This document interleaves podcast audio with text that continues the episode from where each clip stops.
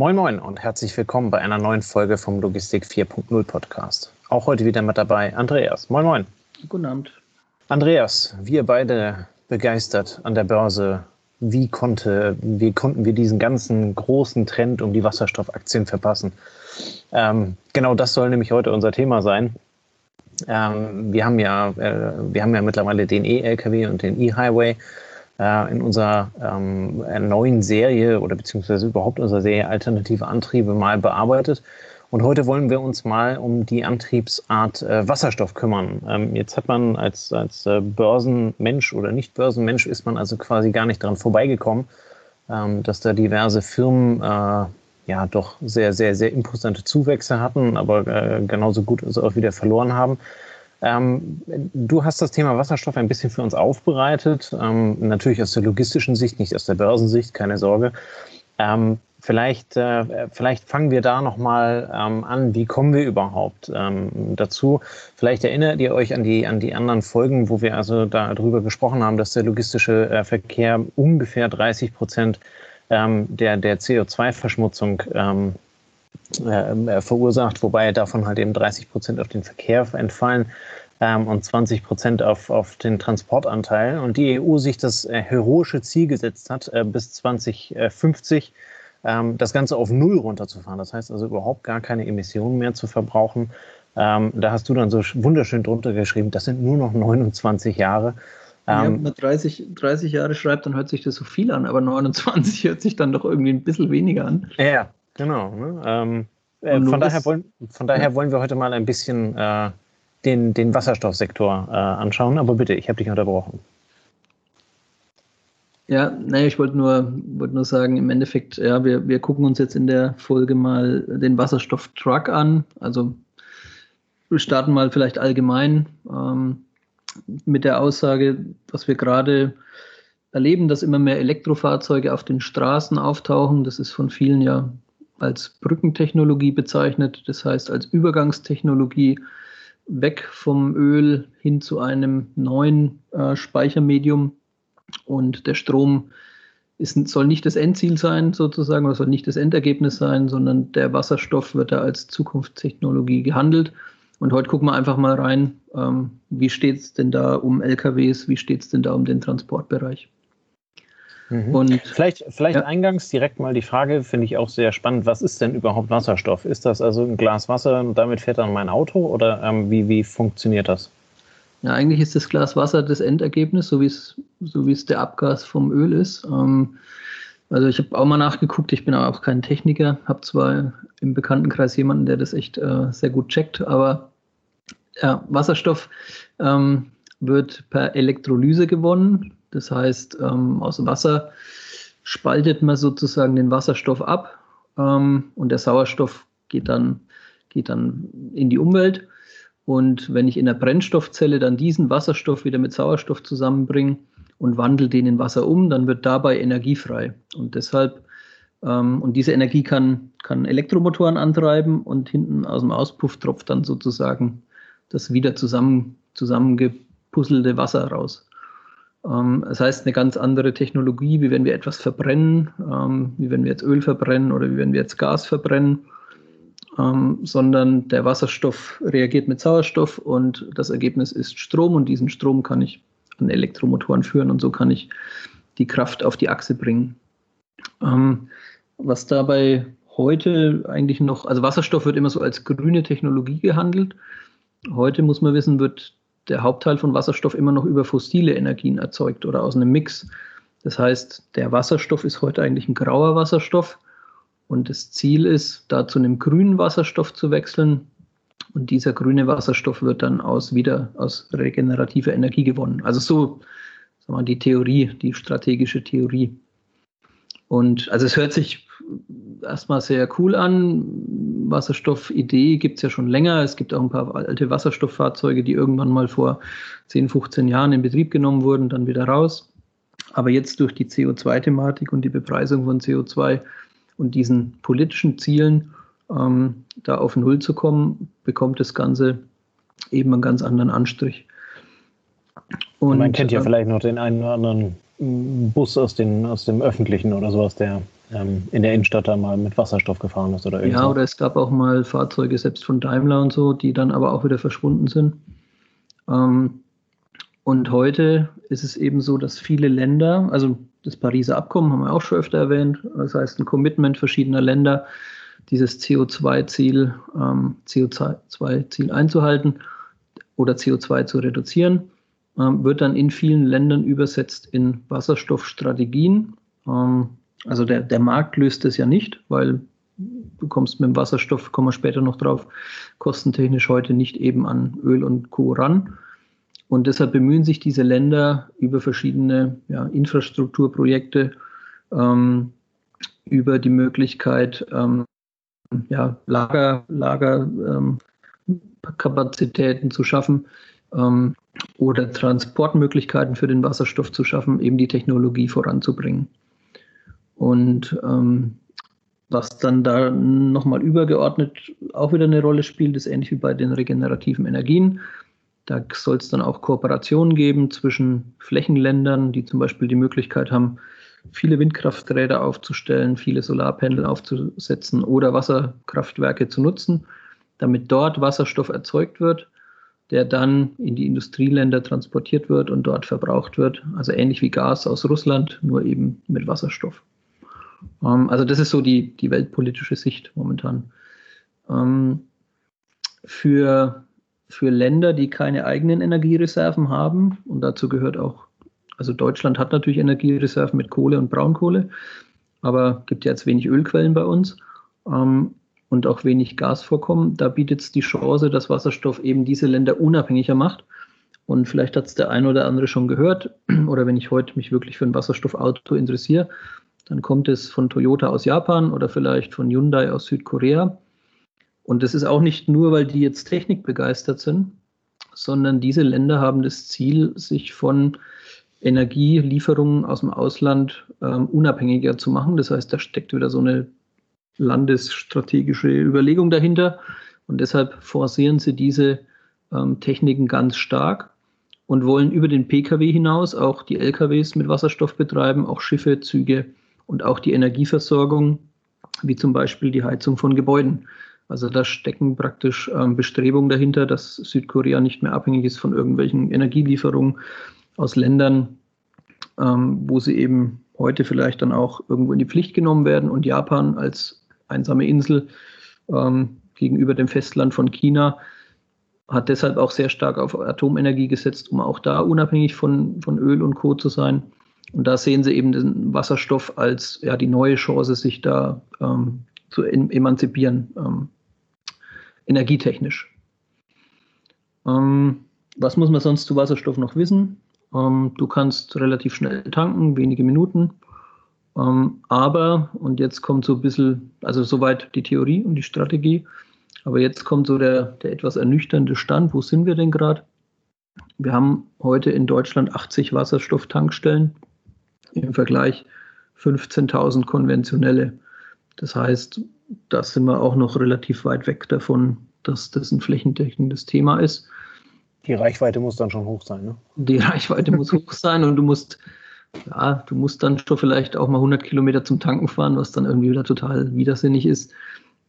Auch für den Umweltgedanken und Co. Ähm, das heißt, das steckt wirklich noch in den Kinderschuhen, die Technik, also die Technik nicht, aber die, die Infrastruktur. Und da ist es dann das Henne-Ei-Problem. Solange es keine Tankstellen gibt, wird keiner großen Wasserstoffauto kaufen. Und solange nicht eine gewisse Anzahl von Wasserstoffautos rumfährt, würde ja von, aus der marktwirtschaftlichen Sicht jetzt keiner eine Tankstelle bauen. Und bei den PKWs ist es auch so, ähm, PKWs in homöopathischen Dosen, habe ich mir mal notiert. Von Daimler gibt es was, von Toyota, von Hyundai, von Honda. Also auch sehr überschaubar. Ähm, wir können mal in den Shownotes so ein paar Brennstoffzellen-Autos ähm, verlinken, die, die äh, im Internet zu finden waren. Aber es ist doch sehr äh, ernüchternd, was da, was da momentan passiert.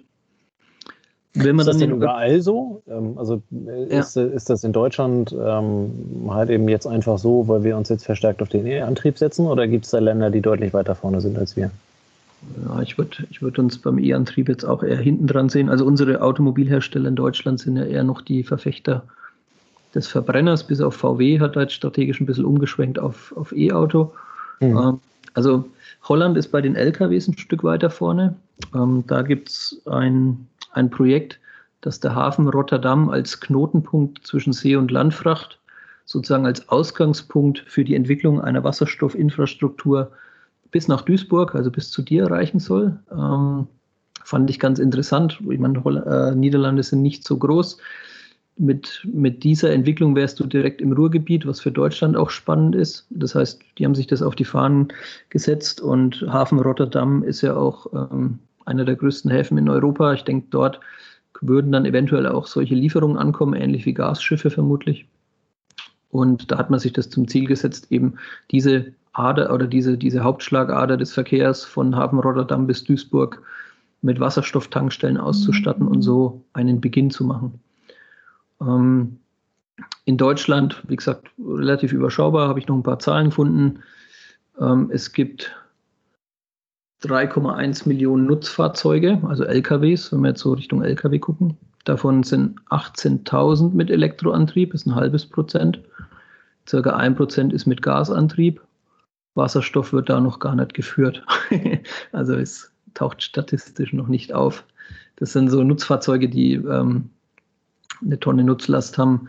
Also nicht ähm, der Schwerverkehr, der 40 Tonner, sondern eher die kleinen Fahrzeuge für Kurier und Co. Ähm, also auch noch sehr am Anfang und sehr überschaubar und ähm, nicht vergleichbar mit der Häufigkeit in der Presse im Vergleich zu dem, was auf und in den Medien im Vergleich zu dem, was auf der Straße passiert.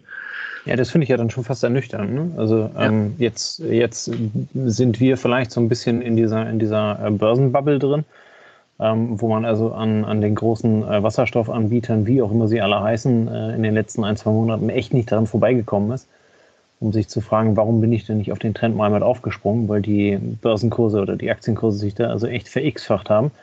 Ähm, aber das, was du jetzt dann also gerade da ähm, äh, darstellst, ist ja, ähm, ja, wie soll man das sagen? Ähm, die Welten passen ja nicht wirklich zueinander. Ne? Also Realität, ja. gut, jetzt, jetzt konzentrieren wir uns halt eben aus logistischer Sicht dann also auch wieder ja. auf, auf die Nutzfahrzeuge und weniger auf die, auf die PKWs, wobei das jetzt also, glaube ich, beides nicht besonders ausgeprägt ist. Nee, also bei 80 ähm, aber so der, ja. Was ja, ja also, ähm, ja. Von, da, von daher ist es schon spannend, auch wenn das weltweit gehandelte Börsenpapiere äh, sind, aber ähm, wie, da, wie da also die Fantasie durchgeht. Ja. Ähm, äh, jetzt mal der Logistiker denkt nicht in, in, also denkt zumindest nicht, nicht hauptsächlich in, in grün und schön, sondern der denkt in Kosten. Ähm, wenn du zum Beispiel den, den, was ich, den Dieselantrieb äh, mit, mit, mit dem Wasserstoffantrieb äh, vergleichst, hast du da eine Kostenrechnung oder einen Kostenvergleich? Ja, da gab es ähm, von der IHK hier ähm, aus dem Umkreis was. Ähm, da gab es so einen, einen Infotag. Und dort hat man eben mal so die Zahlen ähm, ermittelt, dass man sagt, eine Dieseltankstelle kostet 100.000 Euro. Eine Elektroladestation für LKWs, also wir sind jetzt auch wieder im LKW-Bereich, kostet 350.000 Euro und eine Wasserstofftankstelle kostet heute eine Million. Also das ist schon mal Faktor 10, ne? Diesel zu Wasserstoff. Wenn ich mir dann die Fahrzeuge angucke, äh, wurden da auch ein paar Zahlen genannt. Der, der 18-Tonner Diesel kostet 100.000 Euro, der Elektro-LKW für den innerstädtischen Bereich 250.000 Euro, ein Wasserstoff-LKW von 500.000 bis zu 3 Millionen. Also das sind auch, das sind auch Werte, das ist ja fast dann. Ja, da so passt ja dann die Relation wieder, ne? Zu der ja, das, das Ich meine, gut, halt es, ist, es ist eine junge Technologie, die Preise werden runtergehen, ähm, sobald die Technologie halt eben Platz, ähm, Platz findet. Aber also nehmen wir es mal so, die, die Einstiegsbarriere ist ja jetzt relativ hoch. Genau. Und also das ist, das ist auch was, wenn wir jetzt die Folge hier machen, das kann man sich mal anhören und dann verfliegt wahrscheinlich bei den meisten schon wieder das Interesse an dem Thema für den Moment weil die Preisreduktion ist ja dann nicht vielleicht wie beim Handy, ne, dass ich sage, wenn ich mir morgen iPhone 12 kaufe, ein Jahr, zwei Jahre warte, dann kostet es noch die Hälfte, sondern das wird hier deutlich länger dauern. Also bis der Wasserstoff-LKW irgendwo in einem Bereich ist, ähm, der, der vergleichbar ist mit dem Diesel, da würde ich eher mal fünf bis zehn Jahre ansetzen, weil es eben da noch nicht die Massenfertigung gibt, noch nicht den Standard. Ähm, selbst wenn wir dann so weit wären, dann gucken wir auf den Wasserstoff, was kostet der? Der Diesel kostet 25 Liter 100 Euro, ähm, oder bei 25 Liter auf 100 Kilometer brauchst du 30 Euro ähm, mhm. für Diesel. Bei Wasserstoff ist es so, dass es 90 Euro kostet, also Faktor 3 mehr. 9 Kilo Wasserstoff gerechnet auf 100 Kilometer und ein Kilo Wasserstoff kostet 10 Euro. Also wir sind in allen Kostenrelationen ist das noch total ähm, unrentabel, ne, wenn man es jetzt mhm. rein so sieht. Auf der anderen Seite, ähm, der, der, der Querverweis, wenn ich dazwischen grätsche, äh, aber der, der, der Querverweis auf diese fünf bis zehn Jahre ist ja sehr interessant. Ähm, wenn man sich mal ähm, diese, diese kleine Firma Tesla anschaut von vor zehn ja. Jahren. Ne? Also die sind ja auch, ähm, der Elon Musk ist da sehr disruptiv in den Markt reingegangen, hat eine Technologie halt eben platziert und, und hat unbeirrt angefangen damit zu produzieren. Ähm, und äh, diese wir haben das in mehreren Folgen schon gehabt, diese Losgrößendegression, die sich dann halt eben ergeben. Das heißt also, äh, ganz am Anfang kostet die Zelle einer, einer E-Batterie halt eben X und äh, mit der Zeit verfällt der Preis halt eben immer weiter. Und das ist ja genau das Konzept, auf das er gesetzt hat, ja. ähm, was sich ja zumindest nach, nach heutigem Bild ähm, anfänglich äh, scheint es zumindest so, als wenn es aufgeht. Ne? Ich bin da, ja. bin da viel zu weit weg um das in irgendeiner Art und Weise bewerten zu können. Aber ähm, eine Firma mit einer Börsenbewertung von, von, ich weiß nicht, Billionen oder was auch immer das ist, ähm, das, das passiert ja nicht einfach so, wenn halt eben nichts dahinter ist. Und mittlerweile äh, produzieren die ja also auch grüne Zahlen und äh, sind, haben eine entsprechende ja, eine entsprechende Rotation und äh, äh Stück, die sie also dann absetzen. Das heißt, sie kommen dann irgendwo in diese, keine Ahnung, wie man das nennen möchte, Break-Even-Zone oder sowas, das würde ja theoretisch mit dem Wasserstoff halt eben auch irgendwo in der Zukunft, wenn der Weg ähnlich wäre und die Technologie sich also ähnlich entwickeln würde, wäre das halt eben vermutlich auch der Weg. Von daher sind deine zehn Jahre da ähm, sicherlich, ein, sicherlich ein gutes Ziel. Ja, und also beim Tesla, wenn ich den auf der Autobahn sehe, dann sehe ich ja, der ist schon mal viel näher an mir dran. Ne? Und wenn ich jetzt äh, irgendwie bei jeder zweiten Autobahn, äh, jeder zweiten Tankstelle auch eine E-Ladesäule sehe oder so ein Supercharger auf der Autobahn, dann dann merke ich ja, okay, da baut sich was zusammen, da bildet sich was. Diese, mal, diese diese, dieses Auftreten in der Praxis, in der Realität ist halt beim Wasserstoff noch kaum gegeben, ne, so würde ich mal sagen. Und deshalb ist es eigentlich verständlich, dass bei den geringen Mengen so hohe Kosten da zu Buche schlagen. Wenn ich heute einen 40 Tonner mit Wasserstoffantrieb möchte, ist das eine Einzelanfertigung ähm, mit einer Technik, die nicht oder kaum standardisiert ist, würde ich mal behaupten. Ähm, zumindest in Deutschland. Ne? So, so jetzt mal. Und, und da stehen wir heute. Das, das ist ja auch nicht schlimm. Ähm, und jetzt kommt wieder, wo bewegen wir uns hin? Und da gibt es wieder zum Beispiel vom Verkehrsministerium Informationen, ähm, dass die sagen, ja, okay, ähm, also aus deren Sicht, was die noch so publizieren, 40 Tonner hat eine Reichweite von 2000 Kilometern mit dem Tank. Ähm, bei den Brennstoffzellen, Wasserstoff, LKWs mit gleichem Tankvolumen komme ich halt 300 bis 400 Kilometer. Das heißt, auch dort sind noch gewisse Hemmnisse da, das wirklich als eine Standardlösung zu suchen. Aber wir haben es ja schon beim E-Lkw erwähnt. Der, der Diesel-Lkw, der heute als 40 Tonner über die Autobahn fährt, der hat halt 100 Jahre Entwicklungszeit hinter sich. Also der, der kommt halt aus Stuttgart von Daimler und hat sich dann entwickelt, entwickelt, entwickelt immer wieder. Und der ist, der ist sehr ausgereift. Und bei den Wasserstofffahrzeugen ist es noch krasser als bei den E-LKWs die sind halt nicht mal in Kleinserien in der Fertigung, also zumindest hier in Europa. Ähm, sondern wir haben bei Daimler zum Beispiel, war im September 2020 die Vorstellung von einem Generation H2 Truck, eine Designstudie. Also ähnlich wie wenn hier irgendwie eine, eine, Automobilmesse ist, wo es dann coole Autos gibt, die es nur einmal oder zweimal gibt und die vielleicht auch gar nicht so richtig auf der Straße zum Einsatz kommen ähm, gibt es von, von Daimler eben Studien, aber mehr auch noch nicht unbedingt. Ja. Wer da ein Stück weiter ist, sind dann wieder die Asiaten. Ähm, da liefert Hyundai seit Oktober 2020 die ersten Wasserstoff-LKWs aus und auch in Europa aus. Also die haben die Schweizer Post zum Beispiel mit ein paar Fahrzeugen ausgestattet und die testen diese Fahrzeuge jetzt zwischen Briefzentren in so einem Pendelverkehr. Und Mitte Januar hat Hyundai äh, verkündet, dass es das erste Werk für Wasserstoff-LKWs in China errichtet. Also da tut sich dann schon was. Ne? Da kommt wieder aus Asien halt der Impuls. Und wenn man sich dann auch so ein bisschen ähm, umhört, ähm, auch in China gibt es massive Pläne, die Technik nach vorne zu bringen. Ähm, bis 2035 soll eine Million Autos mit Brennstoffzellen auf chinesischen Straßen unterwegs sein. Ähm, der Schwerpunkt liegt dabei auf Nutzfahrzeugen, also anders als bei den Privat-PKWs ist, da ist ja der Strom vorne. Aber bei den Nutzfahrzeugen hat halt jeder erkannt, da haben wir mit Strom wenig Chancen und es ist sehr reglementiert aufgrund der Reichweite. Und da sehen viele den Wasserstoff eben als Ablöser dann ähm, der fossilen Brennstoffe. Und wenn diese Länder mit ihren, wenn die Chinesen mit ihren Massen ähm, in solche Techniken reingehen, dann ist es ja heute schon beim Pkw ersichtlich, beim, beim E angetriebenen Pkw oder vielleicht kennt es der ein oder andere aus dem, aus dem kleinen Rollerbereich, so diese NIO-Roller, die auch vor fünf oder sieben Jahren irgendwann mal in Deutschland aufgeschlagen sind. Da hat man sich damit beschäftigt. Hat man gedacht, ja, okay, die haben ja auch einen Bosch-Motor drin, funktionieren ja und äh, geht. Und da sind die Asiaten mittlerweile halt total vorne. Ähm, und wahrscheinlich wird es beim, beim Wasserstoff dann ähnlich passieren, wenn da mal ein Werk steht, was im Jahr 100.000 LKWs ausspuckt und die Infrastruktur ist in Ländern gegeben, dann können die Fahrzeuge ähm, in einer Masse produziert werden, die es auch rentabel macht, die dann kostengünstig anzubieten. Also, und dann, dann kommen wir von, den, von der Skalierung her in den Bereich, wo es dann wahrscheinlich auch wettbewerbsfähig wird. Wenn man dann noch ein bisschen mit rumliest, dann kommt noch mal ein großes Aber.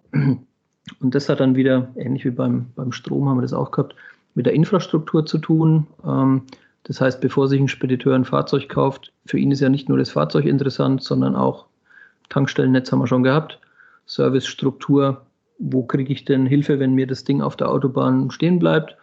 Ähm, und dann die Frage, fahre ich mit dem Wasserstoff-LKW für eine Fernverkehrstour in die Türkei oder in den Iran. Was passiert, wenn ich dort eine Panne habe? Habe ich da überhaupt einen Service oder gibt es da gar nichts? Und das heißt, ähm, da, das wird dann jetzt, das wird dann, wird dann viele Jahre dauern, bis diese Strukturen entstehen. Aber, aber dennoch eigentlich ähm, sag mal, interessant jetzt am Anfang zu beobachten. Und mit der massiven politischen Unterstützung wird der Weg da schon beschleunigt. Also der, der Weg des, äh, der Markt regelt es, auf den vertraut da keiner, weil der Markt das eben nicht regeln würde. Aber mit den massiven Unterstützungen ähm, wird es dann doch wieder schneller interessant.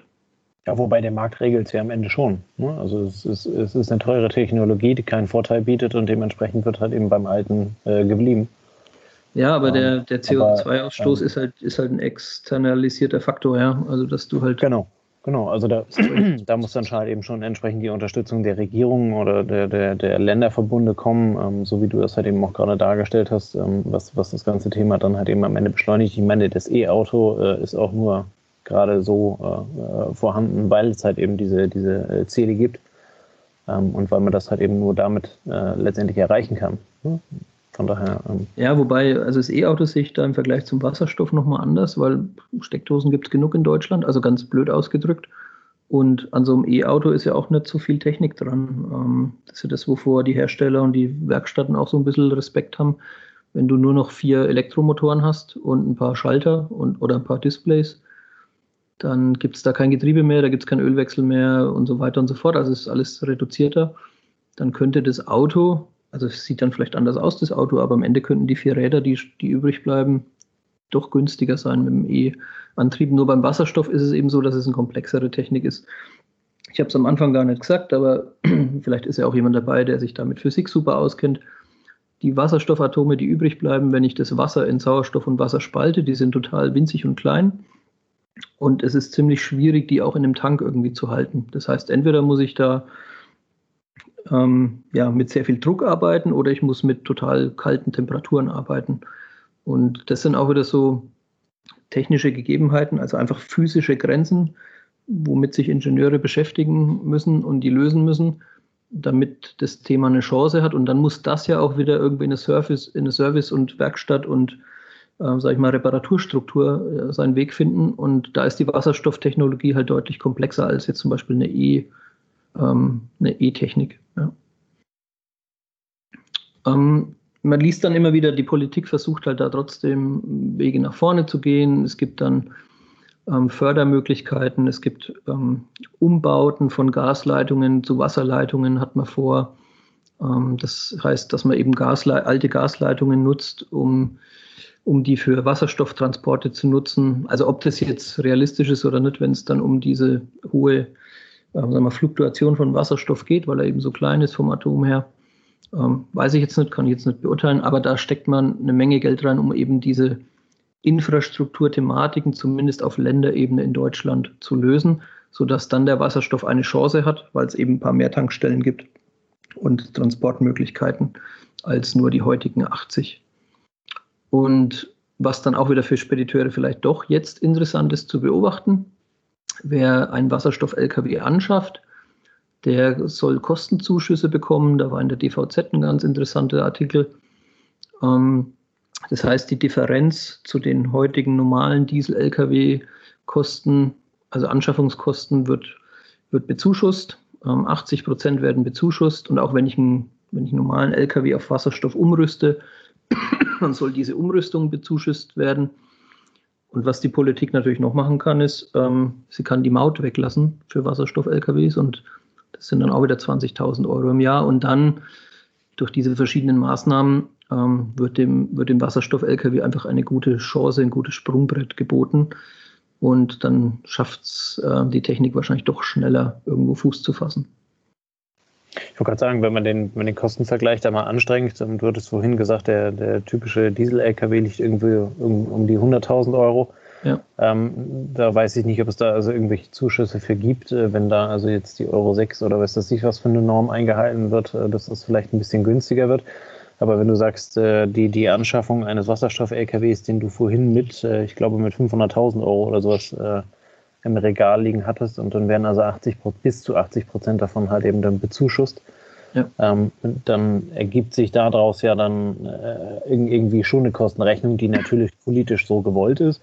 Ähm, spätestens wenn man also dann danach auch noch die Maut weg, äh, weglässt, ähm, dann äh, kann das halt eben schon interessant sein, ähm, äh, sowas halt eben einfach mal zu testen. Ich erinnere da an, an die Folge, wo wir über den E-Highway gesprochen haben, ähm, wo also äh, dann ein, ein, ein Werksverkehr oder ein, ein, ein Verkehr über eine kurze Strecke halt eben ausgestattet wird als Test. Das war ja das, was du gerade gesagt hast, hattest mit der, mit der Schweizer Post.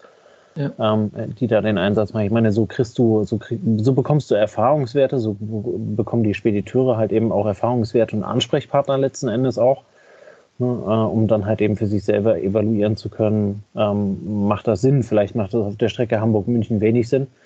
Ähm, aber wenn das Transporte innerhalb vom Ruhrgebiet sind, äh, mit einem dichten Tankstellennetz, ähm, dann äh, mag das ja, mag die Kostenrechnung dann auf einmal wieder ganz anders aussehen. Ne? Ja, ich denke, es muss, muss halt jeder für sich selber beurteilen und vielleicht auch einmal im Jahr wieder nachgucken, was ist denn an Fördermöglichkeiten gegeben, welche Chancen gibt es. Und über die Maut kann die Politik schon enorm viel steuern. Also der, der Euro 6 LKW, der hat weniger Maut als vielleicht ein Euro 4 oder Euro 5. Und wenn der Wasserstoff mautbefreit ist und die, die Maut für Diesel-LKWs wird sich ja nicht absenken in Zukunft. Also ist ja unwahrscheinlich. Ne? Selbst zu Pandemiezeiten ist jetzt niemand auf die Idee gekommen zu sagen, dann mach doch irgendwie die Transporte jetzt günstiger, indem du die Maut reduzierst. Und wenn die CO2-Belastung der Bundesrepublik Deutschland irgendwie umgelegt werden muss und es müssen Anreize geschaffen werden, dann ist es halt ein leichtes, die Mautsätze einfach hochzusetzen, weil sie eigentlich alle auf dem Markt aktiven gleich treffen. Ähm, und damit ähm, kannst du die Technologie bestrafen oder belohnen. Und ja, das ist, das ist eigentlich so wahrscheinlich der Weg, dass dann die Maut für Diesel eben noch höher wird der Wasserstoff vielleicht länger befreit wird, damit man mehr Investitionssicherheit hat. Und wenn ich dann weiß, dass ich fünf Jahre keine Maut für meinen Wasserstoff-LKW bezahle und es wäre noch eine Differenz von 100.000 Euro, dann bin ich ja dann zumindest schon mal rechnerisch rein auf diese Kosten gesehen ungefähr gleich. Ja. Ja, du hast darunter so wunderschön geschrieben, ähm, die, die Pkw-Entwicklung äh, wird da der Lkw-Entwicklung äh, vorweglaufen. Ja. Ähm, das heißt also, ähm, wenn die Hersteller dann irgendwann mal mit ihren E-Autos so weit sind, dass sie die also in Serie produzieren, dann wird ja sicherlich das Wasserstoffauto auch irgendwie kommen. Ähm, von daher bleibt dann abzuwarten, wie schnell dann die Entwicklung da geht. Ähm, auch, auch da hat die Politik ja letztendlich wieder die Fäden in der Hand, ähm, wie sie das halt eben entsprechend steuert. Ähm, kennst du schon, ähm, was weiß ich, europäische ähm, Anbieter, die also Wasserstoffautos ähm, in, in, in, Serienreife anbieten aus deiner Recherche?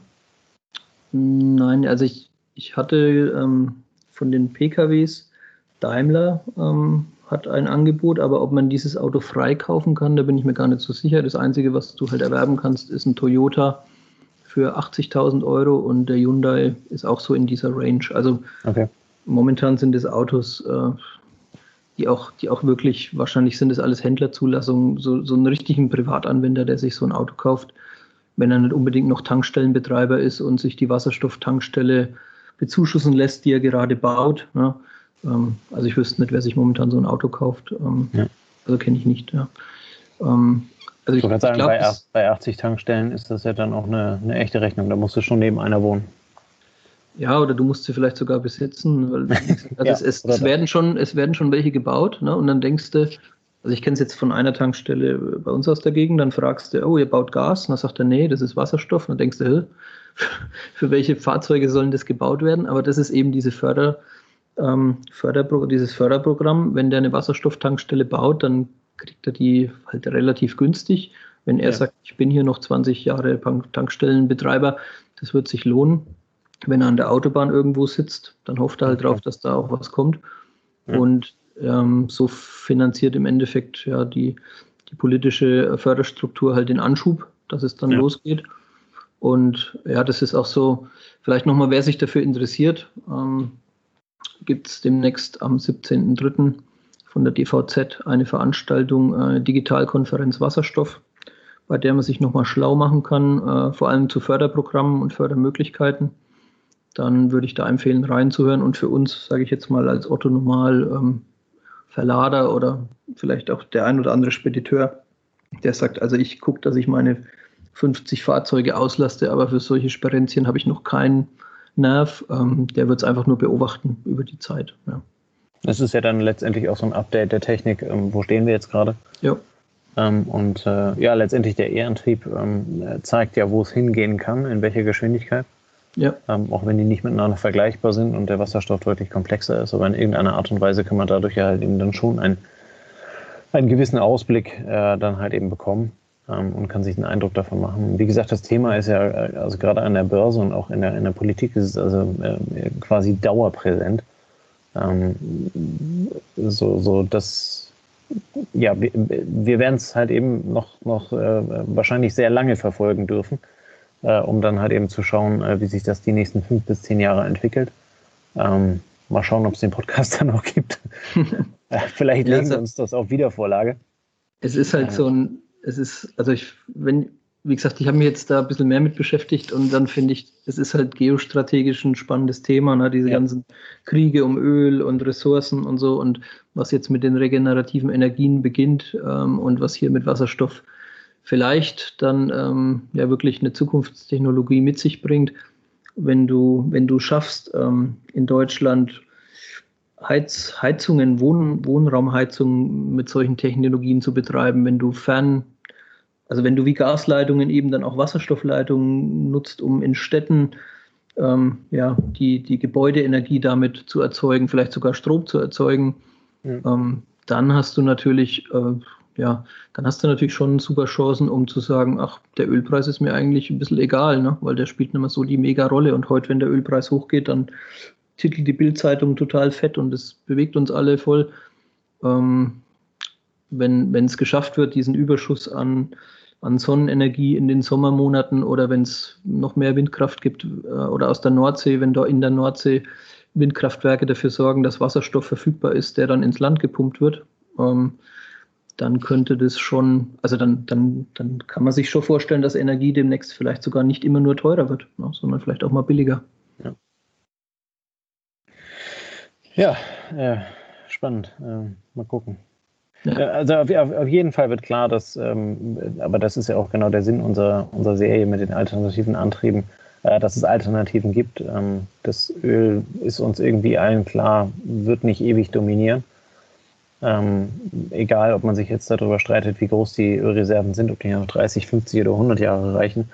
Ähm, aber die Alternativen entwickeln sich, die Alternativen sind da. Ähm, ich würde jetzt beim Wasserstoff äh, sagen, wir sind weit entfernt von der Marktreife. Das sind wir vermutlich beim E-Antrieb auch noch. Ähm, aber es, es, es entwickelt sich und ähm, gerade diese ganze, wenn wir das mal, die, die 4.0-Entwicklung ähm, konzentriert sich ja nicht mehr darauf, dann also irgendein Produkt fertig zu machen, sondern dann quasi on the fly mitzuentwickeln und sich den Marktgegebenheiten, Marktgegebenheiten anzupassen. Ähm, insofern bin ich gespannt, ähm, welchen, welchen Weg der Wasserstoffantrieb da nehmen wird. Ähm, ja, welche, welche, welches Standing er in zwei, drei, vier, fünf Jahren haben wird, ähm, wenn wir dann äh, nur noch 25 Jahre haben bis, äh, bis zum Jahr 2050, äh, um dann alles auf Null ähm, zu haben. Ähm, vielleicht, vielleicht kann man es vergleichen mit, also vor, vor 10, 15 Jahren, als man das erste Mal gehört hat, dass irgendwelche Leute in, in der Forschung an LED-Lampen arbeiten, die dann unsere Hallen beleuchten. Ne? Und da haben wir auch gedacht, so ein Quatsch. Und auf einmal ähm, ging es relativ schnell. Innerhalb von drei, fünf Jahren war auf einmal jede Halle mit LED ausgeleuchtet, weil das eben günstiger ist. Und beim Wasserstoff, also es hört sich total weit weg an, ne, weil noch ganz wenig auf den Straßen stattfindet. Aber es gibt durchaus, äh, also Automobilzulieferer große, ähm, arbeiten auch an dem Thema. Und das heißt, es ist nicht nur die verrückte Wasserstoffbude mit äh, 20 Angestellten, die an der Börse gehypt wird, sondern auch die Industrie Schwergewichte ähm, verlagern ihr Tun auf den Wasserstoff zum Beispiel. Und das zeigt ja dann schon, und das nicht nur jetzt in Deutschland, sondern dann auch in England und in anderen Ländern. Und es zeigt dann schon, dass die Industrie da ein Stück umschwingt, weil sie weiß, sie hat gar keine andere Chance. Es wird halt in Zukunft wenig Katalysatoren gebraucht werden, wenn du keinen Verbrennermotor mehr einbaust oder ganz wenige. Ne? Ja, und das ist ja dann letzten Endes wieder das, was der Markt regelt. Ne? Von daher. Ja. ja. Fein. Äh, Andreas, vielen lieben Dank äh, fürs, äh, fürs Aufbereiten ähm, dieser Folge über den Wasserstoffantrieb. Ähm, an der Stelle dann nochmal gerne der Hinweis äh, auf, die, auf die Veranstaltung äh, von der DVZ am 17.03. Ähm, wir packen euch den Anmeldelink äh, unten in die, in die Shownotes, wenn ihr da Lust zu habt. Ich meine, der, die Veranstaltung ist auch umsonst. Ähm, Korrigiere mich, wenn ich damit falsch bin.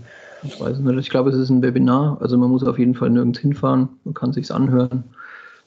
Und ich genau. glaube, es ist kostenlos, ja. Ja, ähm, auf jeden Fall geht es da halt eben dann genau um die, ja, um, um, um die neuesten, um die neuesten Trends, um, um, um das, was halt eben dann gerade in dem Bereich ähm, äh, quasi, äh, quasi der äh, State of the Art ist und wie sich das entsprechend weiterentwickelt. Ähm, es ist übrigens kostenfrei. Ich habe gerade parallel nachgeguckt, genauso wie Andreas ja, insofern, äh, wir, wir packen euch das unten in die, in die Shownotes. Ähm, äh, meldet euch da gerne an, wenn, wenn ihr euch für das Thema interessiert. Und wenn es einfach nur dafür ist, äh, um ein Update äh, darüber zu bekommen, wo stehen wir gerade aktuell und was macht unter Umständen Sinn und was macht keinen Sinn. In diesem Sinne, vielen lieben Dank, Andreas. Und äh, wir wünschen euch einen schönen Freitagabend. Genießt das Wochenende. Bis dann. Ciao, ciao. Servus. Das war eine neue Folge des Logistik 4.0 Podcasts. Wir möchten dir helfen, neue Themen im Bereich der Logistik zu entdecken, zukünftige Entwicklungen und Trends kennenzulernen und dich zu vernetzen. Um regelmäßig zu neuen Folgen informiert zu werden, werde Mitglied in unserer Gruppe Logistik 4.0 auf LinkedIn oder folge dem Logistik 4.0 Profilen auf Facebook, YouTube oder Instagram. Hast du einen interessanten Themenvorschlag oder möchtest du dich als Interviewgast bewerben? Kontaktiere uns per E-Mail an logistik 4.0 at gmail.com oder auf einem der anderen Kanäle. Alle findest du jeweils in den Shownotes zum Draufklicken. Bei persönlichen Kontaktanfragen an uns schreib uns gerne direkt dein Anliegen dazu, damit wir wissen, wie wir diese Anfrage einordnen können und dich unter dem täglichen Spam schnell herausfischen können. Vielen Dank und weiterhin viel Spaß mit dem Logistik 4.0 Podcast.